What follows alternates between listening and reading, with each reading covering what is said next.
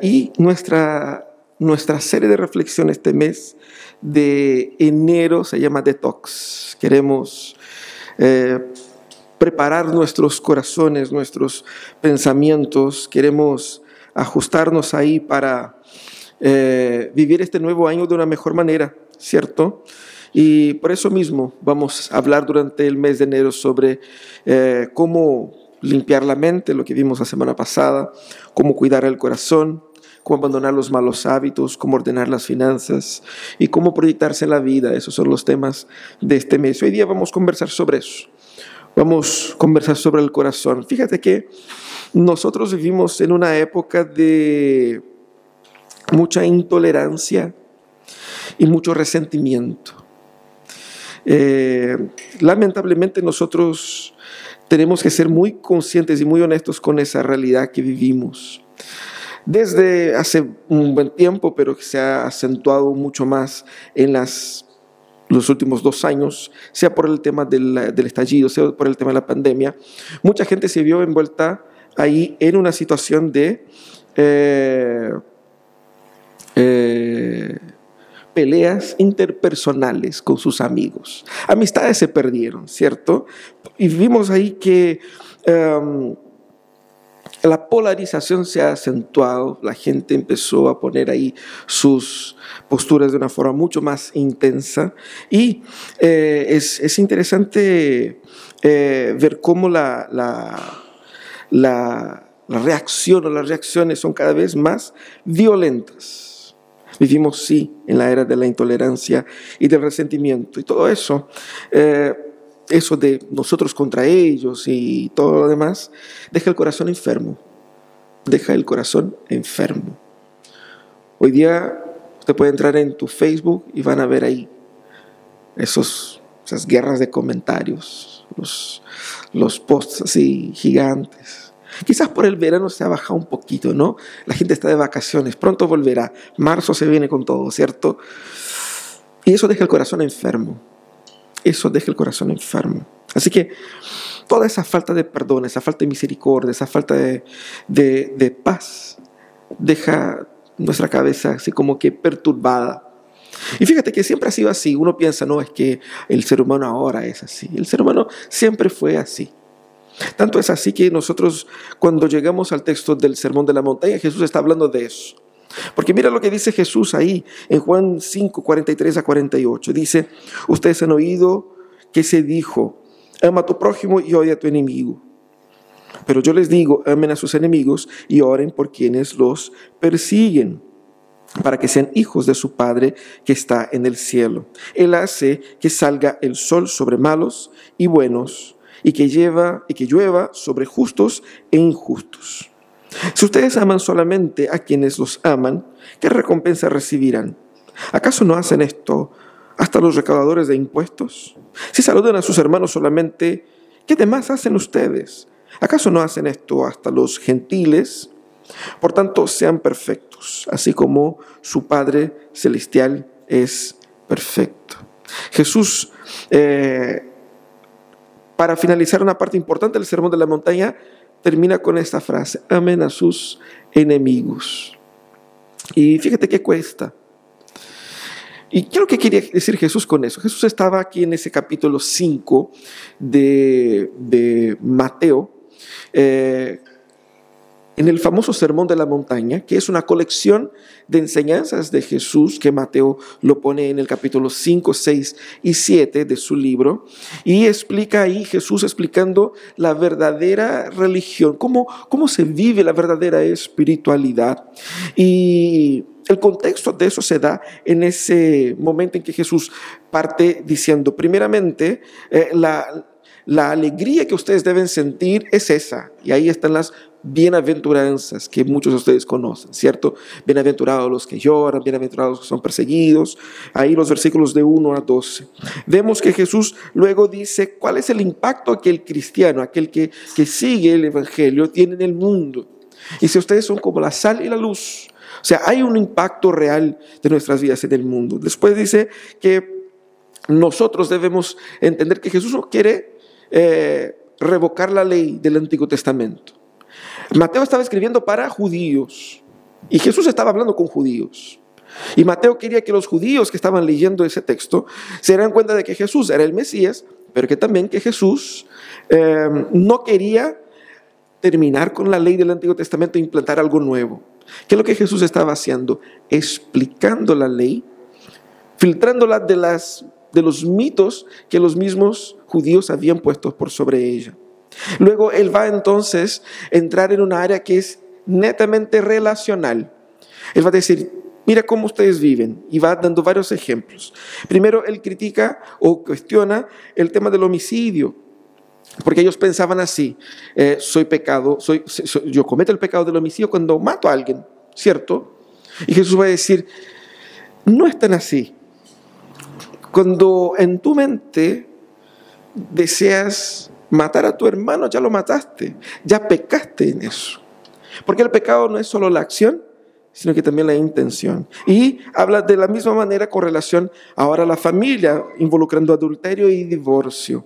Y después sigue hablando sobre los juramentos, es decir, sobre el, falso testimonio, sobre la gente mentirosa, sobre la gente que promete no cumple, mostrando cómo eso es falso. La gente mentía, pero utilizaba un juramento para decir, mira, eh, si voy a cumplir, juro por Dios que te voy a pagar, mañana te pago sin falta, ¿cierto? Y pasó mañana, pasado, el día después y nunca llegó ese día. Pero utilizaba el nombre de Dios ahí. Eso es lo que Jesús está hablando. Y luego él habla de venganza. Contra la venganza, que no debemos nosotros vengarnos a nosotros mismos. Y termina con el clímax de ese texto, que es el amor a los enemigos. Que básicamente es más amplio y que involucra todo lo demás. ¿Por qué? Porque cuando una persona llega al punto de incluso amar a sus enemigos, esa persona, ella no va a caer en el problema del homicidio, ¿cierto? Comienza por ahí. Luego va a tener una relación mucho más sana con su pareja, con su cónyuge. Y no va a caer ni en el adulterio ni en el divorcio. También va a ser una persona, o debiera ser una persona más honesta y no caer en los falsos testimonios ahí con juramentos en nombre de Dios.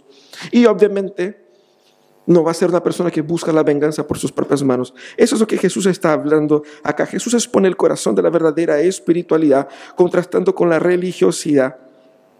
Y termina ahí diciendo que debemos ser perfectos como Dios es perfecto.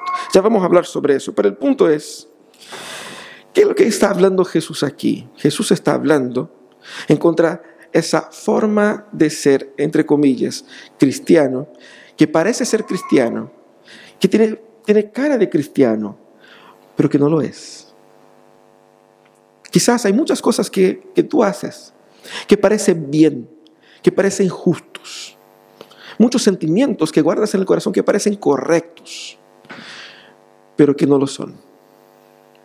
Y muchas cosas que la gente dice, pero es así como lo hacen los cristianos. Eso es lo que yo he aprendido, lo que he vivido. Pero aún así está mal. De eso está hablando Jesús acá. Jesús dice eh, que nosotros no debemos eh, odiar a los enemigos, debemos amarlos. ¿Qué está hablando Jesús aquí? Cristo primeramente, Él va en ese texto condenar la falsa moralidad religiosa. Cristo va a condenar la falsa moralidad religiosa. ¿Cómo lo hace? Desde el, desde el versículo 21, él utiliza esa expresión. Ustedes han oído lo que se ha o lo que se dijo. Jesús nos dice, ustedes han oído lo que está escrito en las escrituras. Porque las escrituras no dice odia a tu enemigo. ¿Cierto? ¿Quién dijo odia a tu enemigo? ¿De dónde salió esto? Porque ama a tu prójimo, sí hay textos bíblicos que dicen ama a tu prójimo. Y odia a tu enemigo. ¿De dónde salió eso? Eso salió de una acomodación cultural del Antiguo Testamento. Los judíos en la época de Jesús practicaban eso. Eso era lo que ellos realmente practicaban. Y muchos llegaban a pensar que eso era lo bíblico y lo correcto.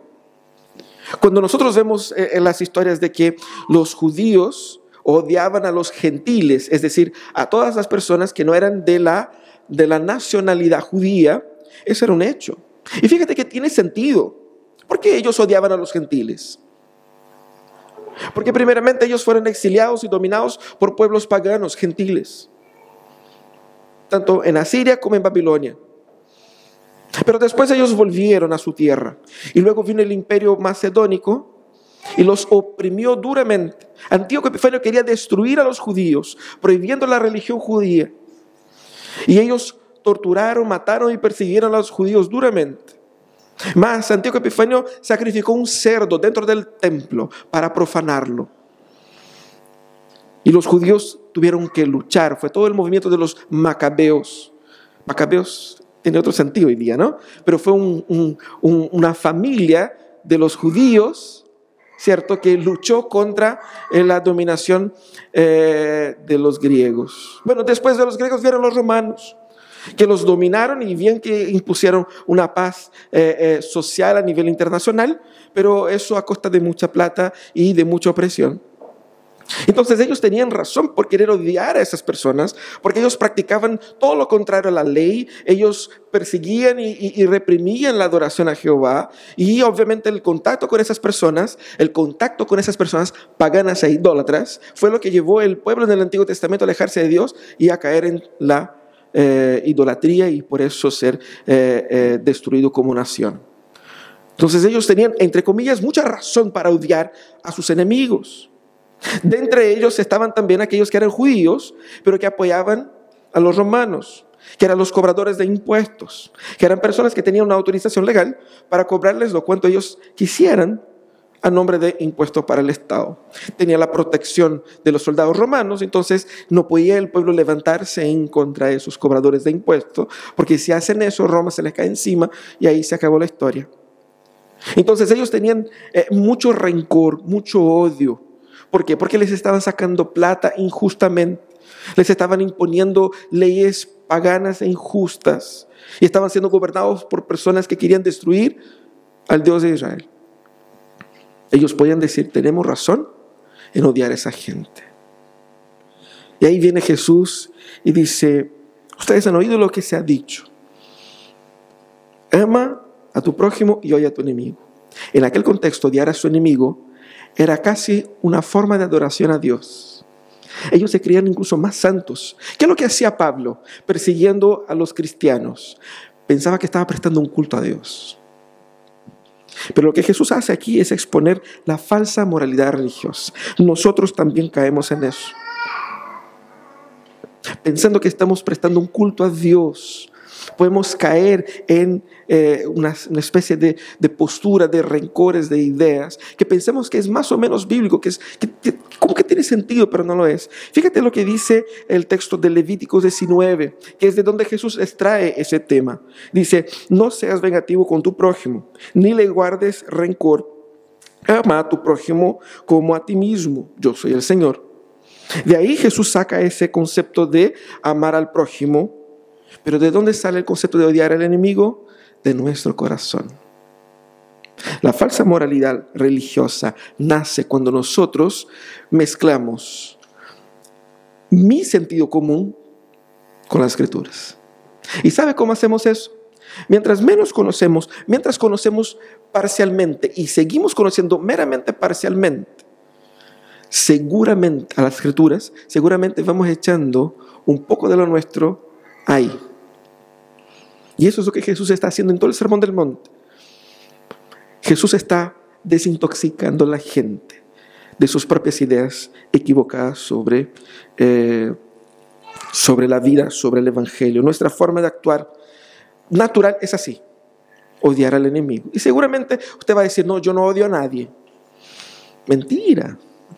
No ha existido una persona en el mundo que pueda decir eso excepto Jesús. Excepto Jesús. Seguramente hay un compañero de trabajo, un jefe, un amigo, un familiar, un pariente, ojalá no sea su señora ni su, ni su marido, ¿cierto? Y podemos decir, tengo razón, porque esa persona quiere, quiere destruirme. Esa persona está actuando con injusticia conmigo. Me entraron a robar. Me pusieron arma en la cara. Tengo odio a esas personas. Las quería matar. Ojalá con mis propias manos. Mira cómo somos vengativos. Y podemos justificar eso bíblicamente, pero el Señor nos libra de eso. Jesús entonces no solamente condena lo falso, pero expone lo verdadero. Jesús establece cuál es el estándar moral. Y ahí es donde la cosa se pone muy así como impactante para la gente en la época, porque Jesús dice, yo les digo, amen a sus enemigos. No es que ignoren a sus enemigos, eso es lo que queríamos escuchar. Ignórenlos. Es decir, tome el rencor que está en el corazón y lo más profundo ¿Para quién se acuerda de esa persona? Jesús no dice ignora a tus enemigos. Y lo más interesante es que Jesús dice, es que nosotros no debemos tener enemigos. Esa es parte del, del Evangelio que nosotros inventamos, ¿no? No dice eso. ¿Por qué Jesús no dice eso? Porque es imposible. Alguien nos va a odiar en algún momento, con o sin razón. Y fíjate que mucha gente te ha odiado con razón. Nadie puede decir, yo nunca he dado razón a nadie que me odiara. Nosotros sí, siempre, en algún momento de la vida, hemos hecho algo malo para alguien o contra alguien. Sí, es un hecho. ¿Qué dice Jesús? Amen a sus enemigos. Él revoluciona el pensamiento de los creyentes. ¿Por qué? Porque, pero Jesús, pero si son paganos, si son inmorales, corruptos, si nos están robando, para servir un, sistema eh, eh, nefasto de opresión, de muerte, de, de, adulterios, de prostitución. ¿Cómo vamos a amar a estas personas? El amor pertenece a los que son dignos del amor. ¿Quiénes son dignos del amor? Los fieles a Dios. Esa es la mentalidad de los judíos. Esa también es nuestra mentalidad. Porque nosotros no hemos logrado separar amor y mérito. Tenemos juntito. Amamos a quienes merecen ser amados. Jesús va y dice, no, amen a sus enemigos y más, oren para que, eh, oren por aquellos que persiguen a ustedes. Y es interesante porque lo que Jesús quiere decir acá no es que nos enamoremos de esas personas, que tenemos que quererlas. No es eso. Porque la idea aquí es tratar bien a estas personas y buscar el bien de estas personas. Eso es lo primero. Tanto que en, Éxodo 23 eh, está escrito así, ¿cierto? Si encuentra un toro o un asno perdido, devuélvaselo o devuélvelo, aunque sea de tu enemigo. Cuando una persona está tan enojada así con alguien, va a leer ese texto y va a decir, si encuentra el toro o el asno de tu enemigo, como si el enemigo fuera el asno, ¿no? Pero volvamos acá. Eh, si ves un asno caído bajo el peso de su carga, no lo dejes así. Ayúdalo, aunque sea de tu enemigo. Esa es la idea. La idea es de no desear el mal del otro solamente porque está enojado con él. ¿Cierto? Y eso para evitar, porque mucha gente ha dicho, tenemos que amar al enemigo, así que alguien, te está pegando, te está maltratando, te está haciendo daño, y uno voluntariamente se expone, no, si me tengo que dejar que me pegue y que me haga daño porque tengo que amar a mi enemigo. No, no es eso. No es eso. Aquí no se confunde amor con justicia, ya vamos a ver eso, ¿cierto? Tampoco es la idea de ignorar todas esas injusticias. ¿Por qué? Porque el sufrir sin defenderse tampoco es amor. El amor aquí es ver al prójimo como, a Dios lo ve. Primeramente como un ser humano caído, que es esclavo de sus pecados y que puede, puede, que esté luchando contra un pecado, puede que esté luchando contra una, una situación particular, pero de todas maneras, ver al otro como un ser humano cuando nos enojamos con alguien, nosotros perdemos la claridad en la mente y vemos solamente lo malo en el otro. También amar al prójimo significa que eh, en algún momento en la vida voy a tener enemigos y, la gente me va a querer destruir. Yo no puedo evitar que la gente eh, odie a uno, ¿cierto? Porque a veces no tiene motivo. Lo que sí yo debo entender lo que está pasando. Jesús mismo dijo que nosotros seríamos perseguidos por ser fieles a Él. Seríamos odiados y perseguidos. Pero debemos orar por esas personas. Pero nuestro corazón quiere destruir esas personas. Cuesta. Amar al enemigo significa asumir una postura sanadora frente al mundo. Significa entender que la persona que, que está odiando, puede ser que tenga razón, en primer lugar. Porque de repente lo malo que la persona desea contra uno puede ser producto de algo malo que yo hice. Y que eso me ayuda a ver qué es lo que estoy haciendo, cómo estoy actuando. Porque santo inmaculado no somos, ¿cierto? Pero también significa ver que si alguien me odia, es alguien que sufre. Porque eso es también una enfermedad en el corazón. Sea porque esa persona es esclava de sus pecados. Tengo que orar por ella para que Dios la liberte de sus pecados. Y que de repente que el Señor ilumine sus pensamientos, le libre de esa esclavitud, del rencor, del odio, del rechazo. Y que el amor brille en su corazón y que ella encuentre la libertad y deje de odiarme. Ese es el proceso. Fíjate que como amar al prójimo significa claramente querer que el prójimo sea libre de las cosas que lo tienen ahí aprisionados. Pero yo solo puedo ver eso con los ojos de Jesús. Y los ojos de Jesús son ojos de sanidad, de restauración. Él ve a la humanidad y ve una humanidad herida. Y Él actúa y tiene una postura de restauración y no solamente de castigo. Cuando Cristo nos redime, Él también nos habilita para que podamos tomar ese tipo de postura. Lo que hace, lo que hace Jesús aquí es decir, imíteme. Imite a Dios. ¿Por qué? Porque ustedes también, odiando a Dios, lo rechazaron. Pero Él los amó. Y nosotros nos amamos porque Él nos amó primero. Él nos amó cuando nosotros todavía éramos sus enemigos y fue ahí cuando Él entregó su vida por nosotros. Cuando Cristo nos redime, Él nos habilita a ser instrumentos de redención. Eso es lo que usted debe ser, instrumento de redención. Y quizás hay en su corazón una pelea, un conflicto, y le cuesta, le cuesta perdonar, le cuesta abandonar el rencor porque te humillaron, te menospreciaron, te, fueron injustos contigo, te trataron mal.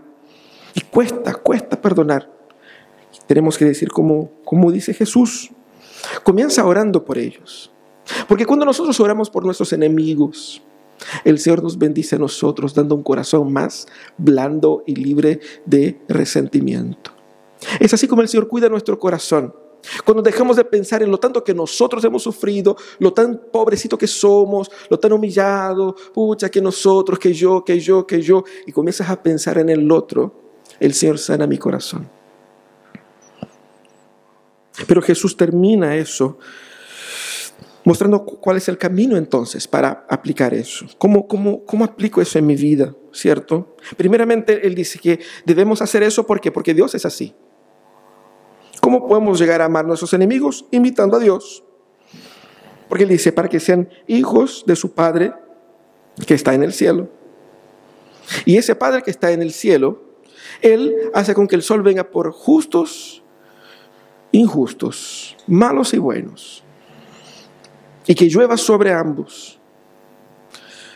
Jesús nos muestra que cuando dice para que sean hijos de su Padre, no quiere decir que si yo amo, Ahí entonces, porque yo amé a mi prójimo, Dios me aceptó como hijo. No. Lo que él quiere decir es que si ustedes son hijos de Dios, ustedes debieran tener en el corazón la misma predisposición que tiene su padre. Porque la filiación aquí, el vínculo que tienen con Dios es un vínculo que transforma. Nadie puede tener una relación con Dios sin ser transformado por Dios. ¿Transformado en qué? A la imagen de Cristo. De eso está hablando Jesús acá. Así que, ¿cómo puedo yo amar a mi prójimo? Bueno, tengo que tomar a Dios como ejemplo.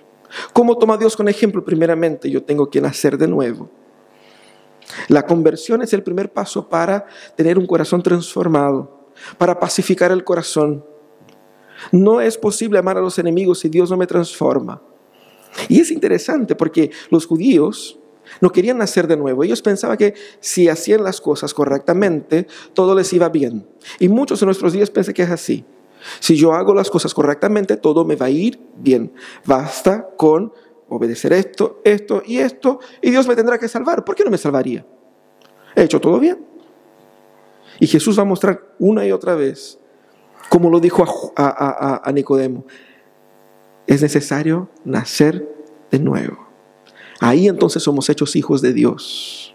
Y como hijos de Dios somos capacitados a amar al prójimo. Y fíjate que ese amor debe ser aprendido. ¿Por qué?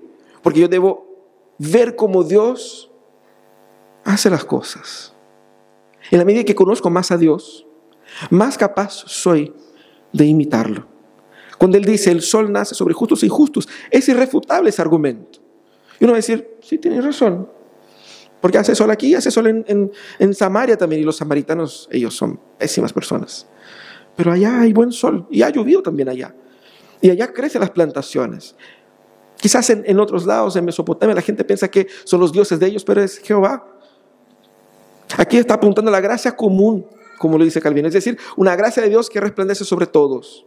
No significa que Dios va a salvar a todos y que Dios no ve el pecado de la gente. No. ¿Qué significa? Significa que pese a que seamos nosotros todos pecadores, unos más que otros, el Señor igualmente derrama su gracia, pese a nuestra miseria.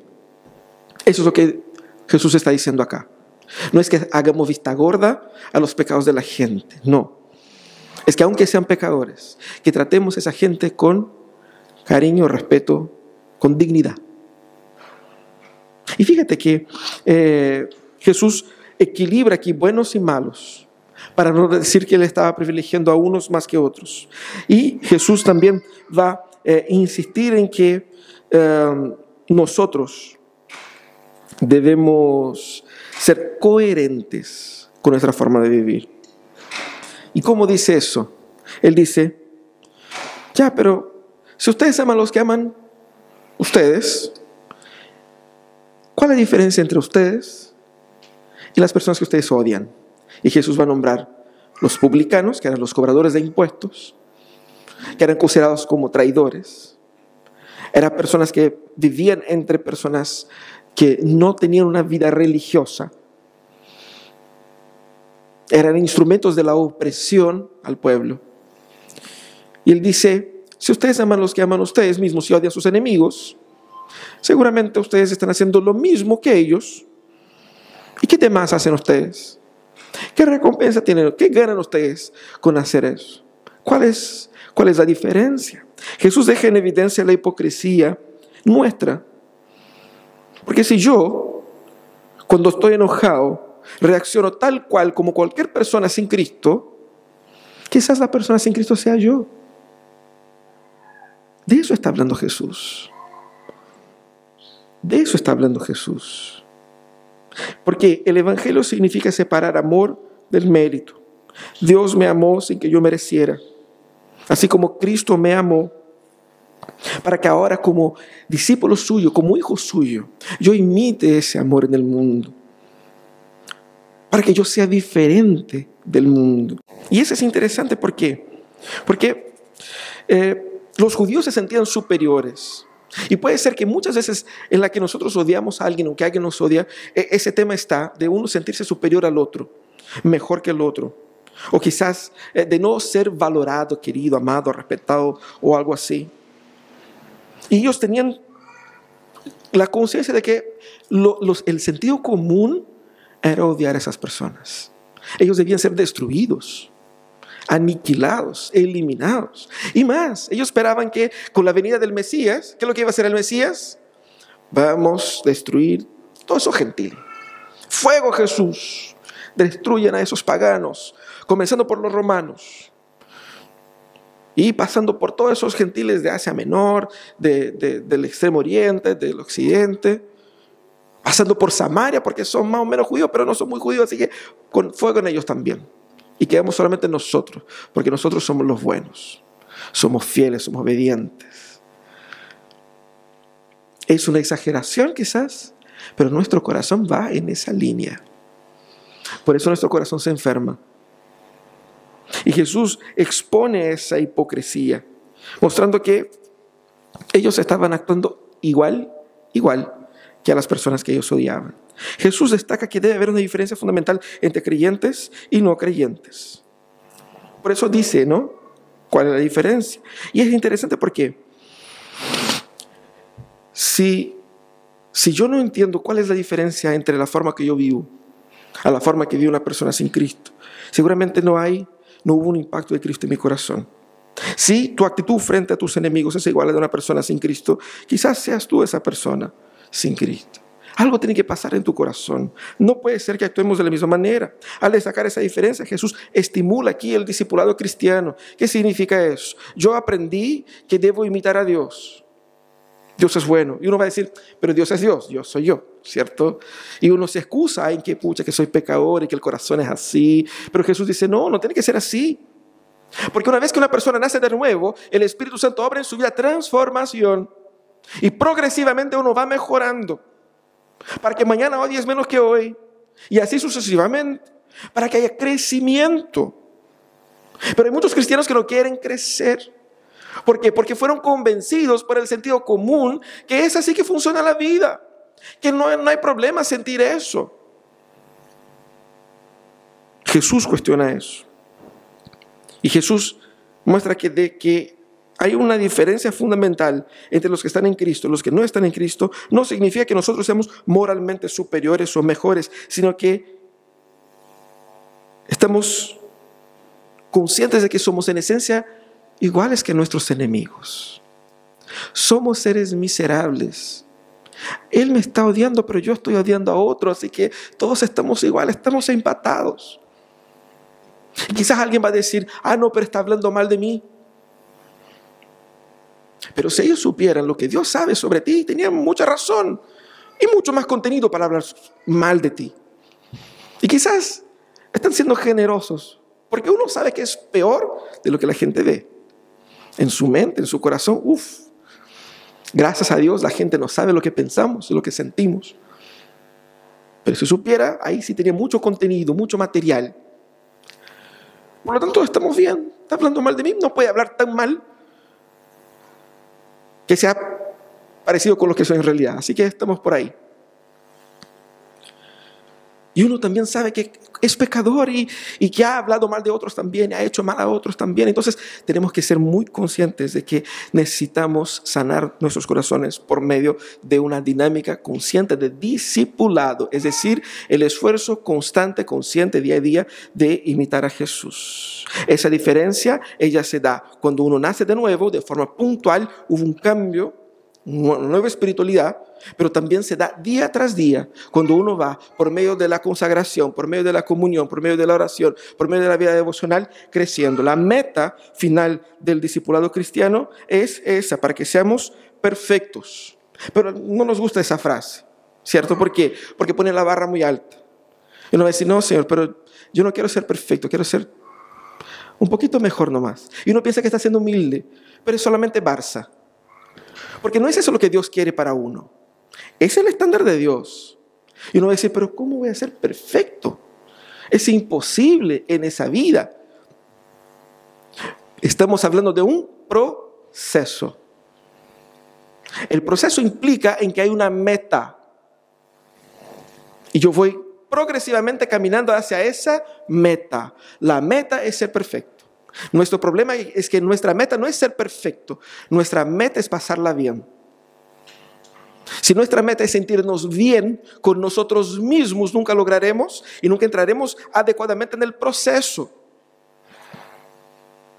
Ese es el punto. Debemos entender lo que dice Jesús aquí como el fin de nuestra vida Vamos progresivamente mejorando porque estamos siendo obrados por el Espíritu Santo para que lleguemos a ser perfectos. Y finalmente Dios completará su obra en nosotros cuando Él regrese y seremos perfectos. Pero ¿cuál es la meta tuya hoy? Es esa. No es que va a ser perfecto mañana. Pero en la medida en que creces en santificación, Caminas hacia ese objetivo. El Espíritu Santo obra en ti, tú te esfuerzas también luchando contra sus pecados y poco a poco vas avanzando. Esa es la meta. Muchas veces nosotros somos Barça y decimos, no, es que es muy difícil, mejor, mejor me dedico a, control de, de, problemas acá y voy administrando las cosas y lo importante es pasarla bien yo siento que es así o me siento mejor así. No es eso lo que Jesús está enseñando. ¿Cómo entonces aplicamos a nuestras vidas esas cosas? Primeramente, hermanos, debemos ser honestos con nuestro propio corazón. ¿A quiénes ustedes están odiando? ¿Y quiénes odian a ustedes? Siendo honesto significa decir que he dado material para que, aunque sea parcialmente, ¿cierto? A menos que te odien por ser cristiano, por seguir a Jesús. Uno piensa de repente que a mí, a mí en el trabajo me odian por ser cristiano. Uno piensa que es por eso, pero uno es tan pesado, tan pesado, tan pesado, es un mal, funcionario. Trata mal a la gente. Y a la gente le cae mal a uno. Pero es porque yo soy cristiano. No, eres mala persona. En ese sentido tenemos que ser conscientes con nuestro propio corazón y reconocer nuestro estado. ¿A quién debo perdonar? Honestamente. Quizás no sea una persona conocida. Quizás sea una persona eh, eh, eh, súper conocida que no te conoce a ti, pero que tú la odias igual. ¿A quién odias? Para que Dios trabaje en tu corazón y te libre de esa prisión, que es el rencor, el sentimiento, el enojo, Quizás sea el momento de salir de las redes sociales y dejar de andar peleando con la gente. También debemos repensar nuestra relación con Dios. ¿Es una relación real o simbólica? La relación real es la que Jesús enseñó, la relación simbólica es la que toma parte de lo que Dios dice y adapta con un poquito de lo que yo pienso que debe ser para que yo me sienta bien con esto. Porque la relación real genera transformación, la simbólica no. La simbólica es simplemente un hombre o una mujer carnal que pone algo de cristiano en su vida y piensa que es cristiano y piensa que está bien. Y ese es el peor tipo de gente. No solamente porque da un mal testimonio del cristianismo, sino que porque pasa su vida engañándose a sí mismo. Y no se da cuenta de que al fin de la vida encontrará la condenación eterna y no la salvación. Porque disfrazarse de cristiano no te salva. Hay que ver nuevo nacimiento, transformación de vida real. Por eso es importante. Y nosotros también debemos orar por nuestros enemigos. Seguramente habrá alguien por la cual usted debe orar hoy día. Orar por esa persona. Orar para que le vaya bien, para que haya salvación, para que haya prosperidad en su vida. No simplemente orar para que deje de hincharte, no. Orar para que para que Dios entre en su vida, en su corazón. Cuando oremos por ellos, nosotros también estamos siendo instrumentos de redención en el mundo. Y eso es lo que Dios quiere hacer de ti.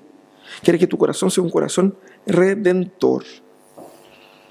Y fíjate que el amor es la esencia del cristianismo. Y si no hay amor, no hay nada. El amor es la esencia del cristianismo. Y si no hay amor, no hay nada. Vamos a orar.